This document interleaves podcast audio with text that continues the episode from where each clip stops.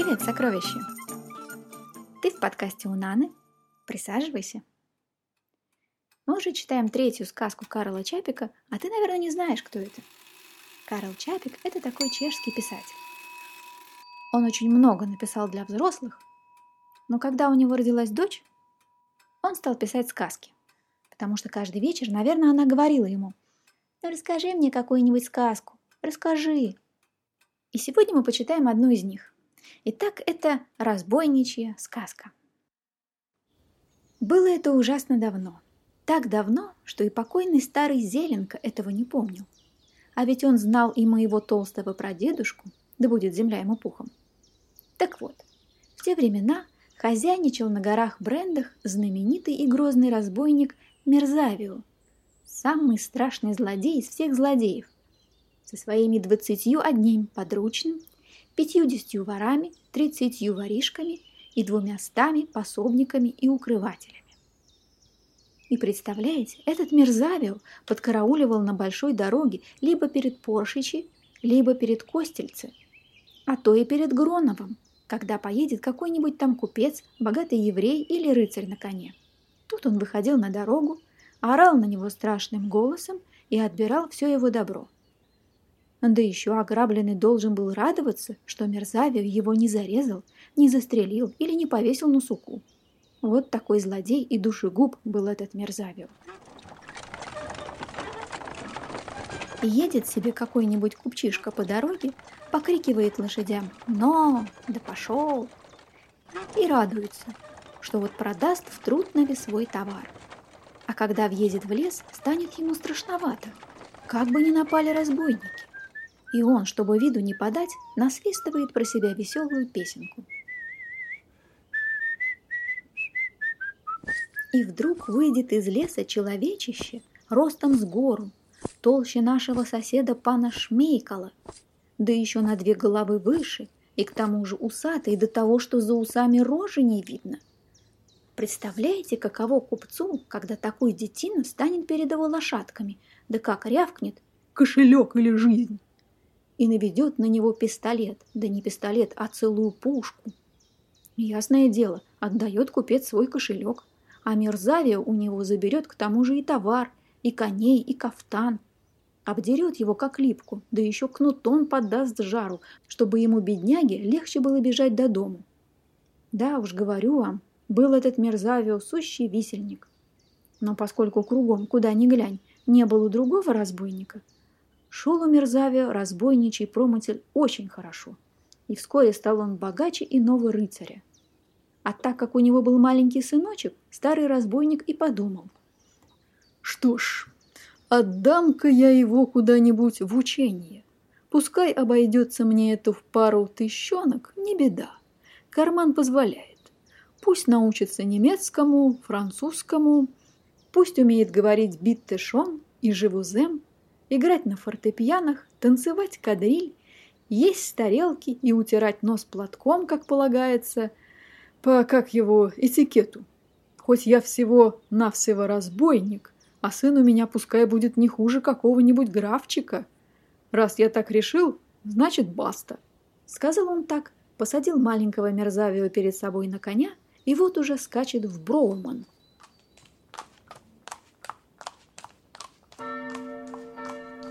Он садил сыночка с коня перед монастырем бенедиктинцев – и, грозно звеня шпорами, пошел к примехонько к отцу-настоятелю.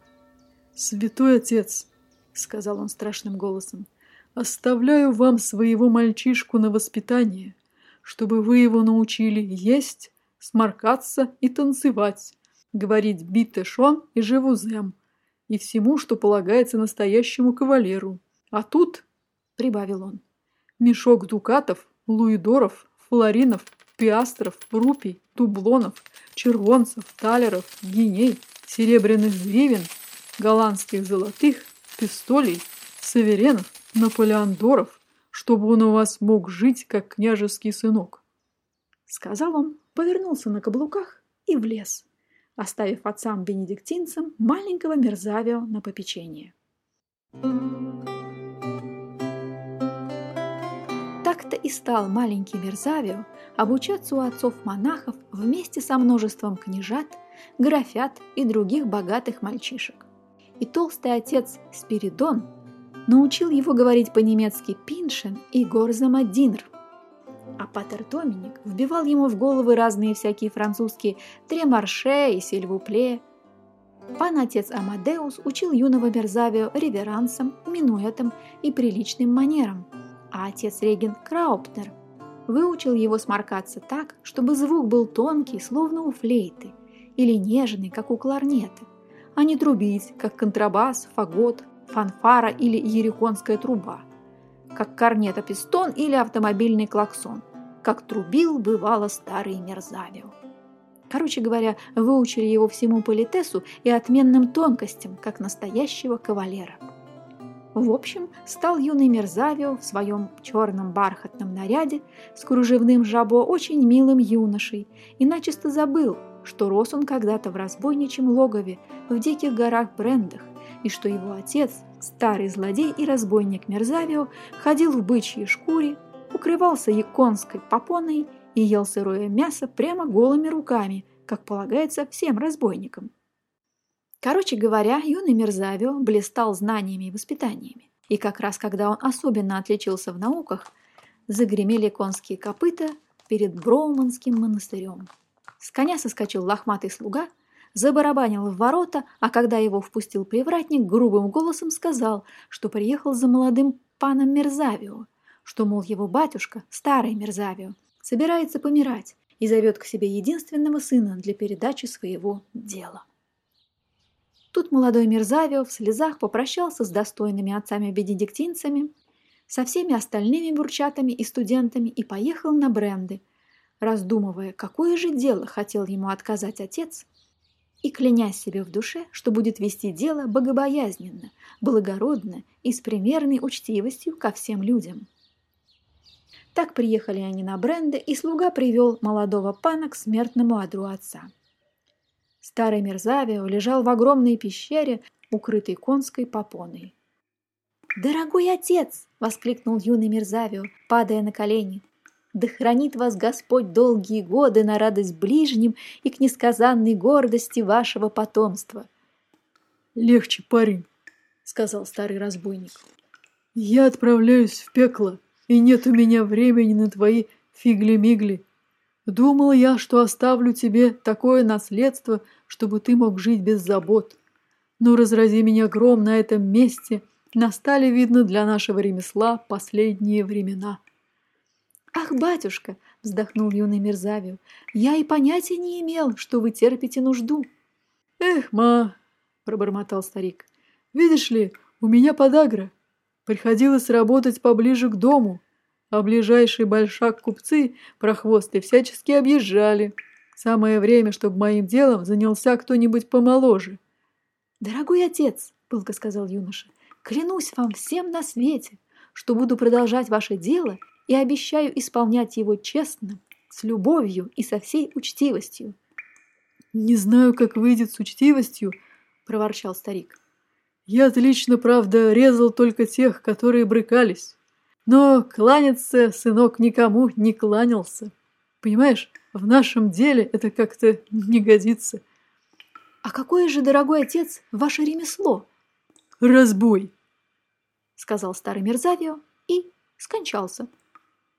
Так остался юный Мерзавио один-одинешенек на свете, потрясенный до глубины души, как смертью старика отца – так и тем, что дал ему клятву стать разбойником. Через три дня пришел к нему тот самый лохматый слуга Винцик и сказал, что есть нечего. Стало быть, пора приниматься за дело. «Дорогой Винцик», – жалобно сказал юный Мерзавио, «э, – «нельзя ли как-нибудь обойтись без этого?» «Ишь какой!» – отвечал невежливый Винцик. «Тут тебе монашек не принесет фаршированных голубей, не жди. Кто хочет есть, должен работать». Взял тогда юный Мерзавио лучшие пистолеты, вскочил на коня и поехал на большую дорогу. На дорогу, как бишь ее, к Батневицам. Там он засел в засаду и стал ждать, когда поедет какой-нибудь купец, чтобы его ограбить. И действительно, через часок-другой показался на дороге суконщик, который ехал в Трутнов. Молодой Мерзавио вышел из засады и низко поклонился. Суконщик удивился, что ему кланяется такой красивый пан, но тоже поклонился и сказал «Здравия желаю, ваша милость». «Надеюсь, я вам не помешал?» «Что вы, Господь с вами», — отвечал Сукончик. «А чем я вам могу служить?» «Умоляю вас, сударь», — продолжал Мерзавио, — «не пугайтесь. Я разбойник, страшный Мерзавио с Брент». Сукончик был тертый калач и ни капли не испугался. «Вот так штука», — весело сказал он. «Так значит, мы коллеги. Я ведь тоже разбойник. Кровавый чепелка из Костельцы. Разве вы меня не знаете?» «Не имел чести», — отвечал Мерзавио смущенно. «Я тут, пан коллега, впервые. Я только что унаследовал дело своего отца». «А-а-а!» — сказал пан Чепелка. «Вы наследник старого Мерзавиус Брент. Так-так, это старая знаменитая разбойничья фирма. Очень солидное предприятие, пан Мерзавио. Поздравляю вас. Но знаете что? Я ведь был большим другом вашего покойного папаши. Как-то мы с ним встретились, а он мне и говорит. Слушай, кровавый Чепелка, мы с тобой коллеги и соседи. Так давай поделимся по-честному. Большая дорога от Костельца до самого Трутного будет твоя, и на ней будешь грабить ты один. Сказал он так, мы с ним по рукам и ударили. «Ах, тысячу раз прошу извинить меня», — учтиво отвечал юный Мерзавию. «Я действительно не имел понятия, что здесь ваш участок. Мне искренне жаль, что я сюда вторгся». «Ну, э, на первый раз не считается», — говорит хитрый Чепелка. А еще э, ваш папаша сказал, слышь-ка, кровавый чепелка, если только сюда я или кто-нибудь из моих людей нос сунет, ты можешь у него взять пистолеты и шапку и камзол, чтобы он помнил, что это твое хозяйство. Так-то сказал ваш старый батюшка. «В таком случае, — ответил юный Мерзавио, — я вынужден покорнейше просить вас, чтобы вы приняли эти пистолеты с насечкой, мой берет с настоящим страусовым пером и этот камзол из аглицкого бархата на память в доказательство моего глубочайшего уважения, а также сожаление о том, что я причинил вам такую неприятность. «Что ж, так и быть», — говорит в ответ Чепелка. «Давай-ка вещички сюда. Первый раз прощается, но больше, милый мой, чтоб я тебя тут не видел. Но, лошадки, с Богом по мерзавию». «Благослови вас Господь, благородный и добрый человек!» — крикнул вслед ему юный Мерзавио и вернулся на бренды не только без добычи, но и без своего собственного камзола. Там его Винцик вдобавок здорово выругал и строго-настрого наказал, чтобы он в следующий раз без разговоров зарезал или обокрал первого, кого встретит. И вот на другой день юный Мерзавио стал караулить со своей тоненькой шпажонкой на большой дороге возле Сбечника. Через некоторое время на дороге показался огромный воз, полный всякого добра – Юный Мерзавио вышел из засады и закричал. «К моему великому сожалению, придется мне, сударь, вас заколоть. Прошу вас помолиться и поживее приготовиться к смерти». Возница упал на колени, стал молиться и думать, как бы ему выкрутиться из этой истории. Прочел отче наш раз, другой, но никакой хитрости ему в голову не приходило. Уже в десятый и двенадцатый раз прочел, а толку никакого. «Ну как, сударь?» – закричал юный Мерзавио, напуская на себя грозный вид. «Готовы вы к смерти?» «Держи карман, готов», – сказал возница, лязгая зубами. «Я ведь великий грешник. Тридцать лет как не был в церкви, сквернословил, богохульствовал, играл в кости и вообще грешил на каждом шагу. Вот если бы я мог в полиции исповедоваться, то мне бы, наверное, Господь грехи отпустил и не отправил бы мою душу в ад. Знаете что, я моментально слетаю в полице, а когда исповедуюсь, вернусь, и вы меня заколите. Хорошо, согласился Мерзавио. Я вас тогда подожду тут, возле ваза. Угу, сказал возница. Только вы мне, пожалуйста, одолжите вашего конька, чтобы я поскорее обернулся. И на это согласился учтивый разбойник. Возница сел на коня Мерзавио и поехал в полице, а Мерзавио выпряг его коней и пустил их пастись.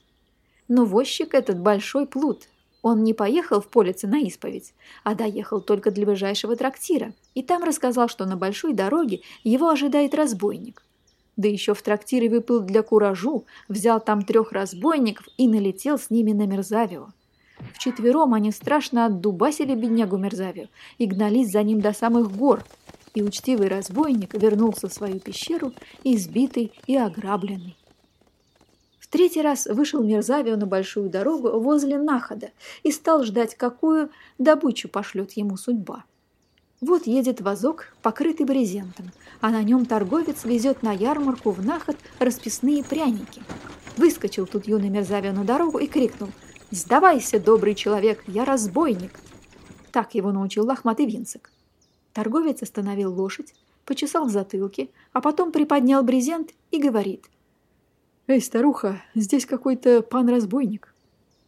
Тут брезент развернулся, из-под него вылезла толстая бабка, подбоченилась и напустилась на юного мерзавио.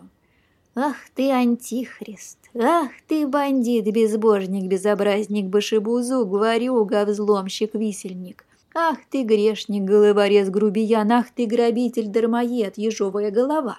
Еретик, живоглот, ах ты, злодей, зверь, ах ты, ира, ты, зверкидол, ах ты, каин, кровопиец, каторжный, ах ты, лентяй, лодырь, людоед, как ты смеешь нападать на честных и почтенных людей!» «Простите, мадам, я не имел представления о том, что в карете есть дама». «Оно сразу видно, что есть», — продолжала торговка. «И еще какая дама! Ах ты, Мохаммед, мракомес, негодник, нехрист, нахал, оболтус, озорник! Ах ты, преступник, паршивец, плут!» «Тысячу извинений, мадам, если я вас напугал», — умолял Мерзавия в ужасном смущении. «Тремарше, мадам, сильвупле, заверяю вас в своем искреннейшем сожалении». «Убирайся отсюда, безобразник!» — кричала достойная дама. «Пока я тебе не сказала, что ты поганец, пустопляс, пропащий человек, разбойник и Ринальдо Ринальдини, сатана, тюремная птица, трус, тигр, татарин, турок, тиран и уголовник!» Продолжение юный Мерзави уже не слышал, потому что пустился на утек и остановился только на самых брендах но и там ему все еще казалось, будто ветер доносит что-то вроде «Убийца, фанфарон, хулиган, христопродавец, чудовище, чучело, эгоист, язва». Дальше больше. Под ратиборжцами юный разбойник остановил золотую карету, но в ней сидела ратиборжская принцесса. И была она так прекрасна, что Мерзавио в нее влюбился и взял у нее, и то с ее согласия, только надушенный платочек и, понятное дело, благоуханием платочка, шайка на брендах не могла насытиться. А в другой раз под суховершицами. Встретил он мясника, который вел корову на упице на убой, и хотел его зарезать, но мясник стал просить, чтобы он передал отцовский наказ всем его двенадцати сироткам. И такие он говорил жалостливые, красивые и трогательные слова, что Мерзавио расплакался и не только отпустил мясника с его коровой, но и дал ему двенадцать дукатов, чтобы тот всем своим ребятишкам подарил по золотому на память о грозном разбойнике Мерзавио. А был этот прохвост-мясник старым холостяком, и у него даже кошки не было, не то что дюжины ребятишек. Ну, короче говоря, каждый раз, когда Мерзавио старался кого-нибудь ограбить или убить, обязательно мешали ему учтивость и деликатность, и он не только ни у кого ничего не взял, но вдобавок все свое потерял. Худо, совсем худо шли у него дела. Все его подручные вместе с лохматым Винциком разбежались и предпочли честно работать, как все люди. Сам Винцик пошел в работники на Гроновскую мельницу, что и сейчас там стоит за церковью. Юный Мерзавио остался один-одинешенек в своей разбойничьей пещере на брендах. Голод его мучил, и стал он раздумывать, куда же ему податься – Тут-то он вспомнил об отце-настоятеле Бенедиктинского монастыря в Броумове, который его очень любил, и отправился к нему спросить совета.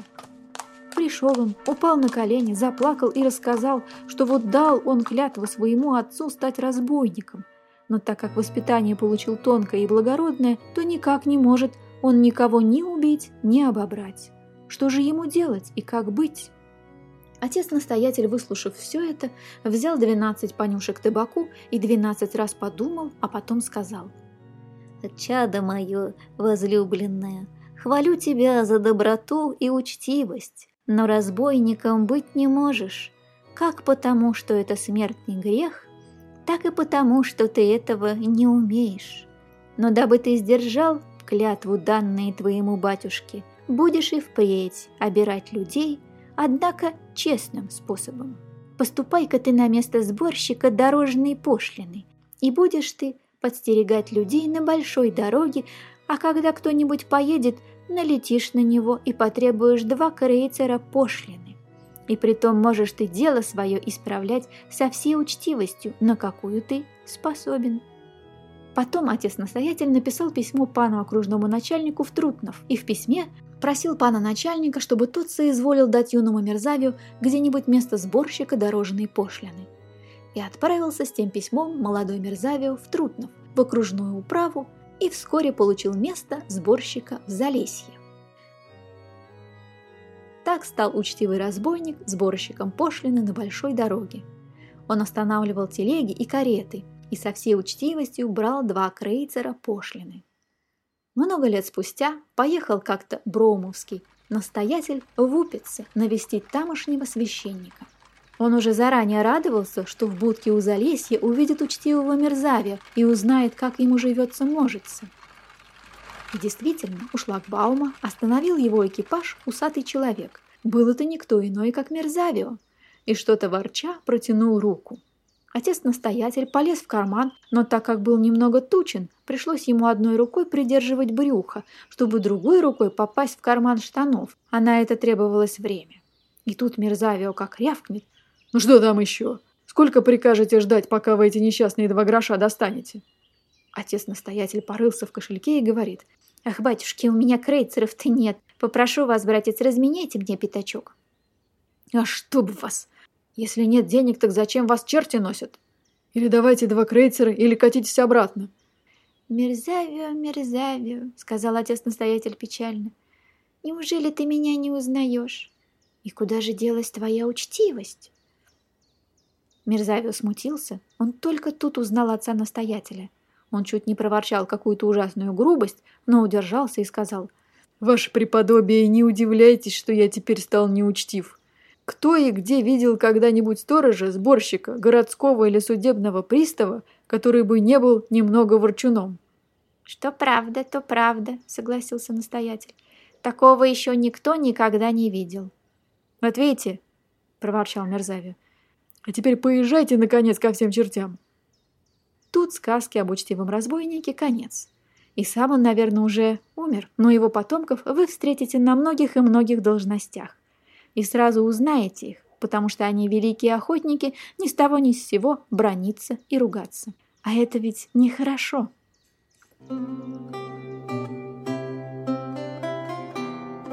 Вот такая сказка Карла Чапика. Ну как, понравилась? До следующей сказки.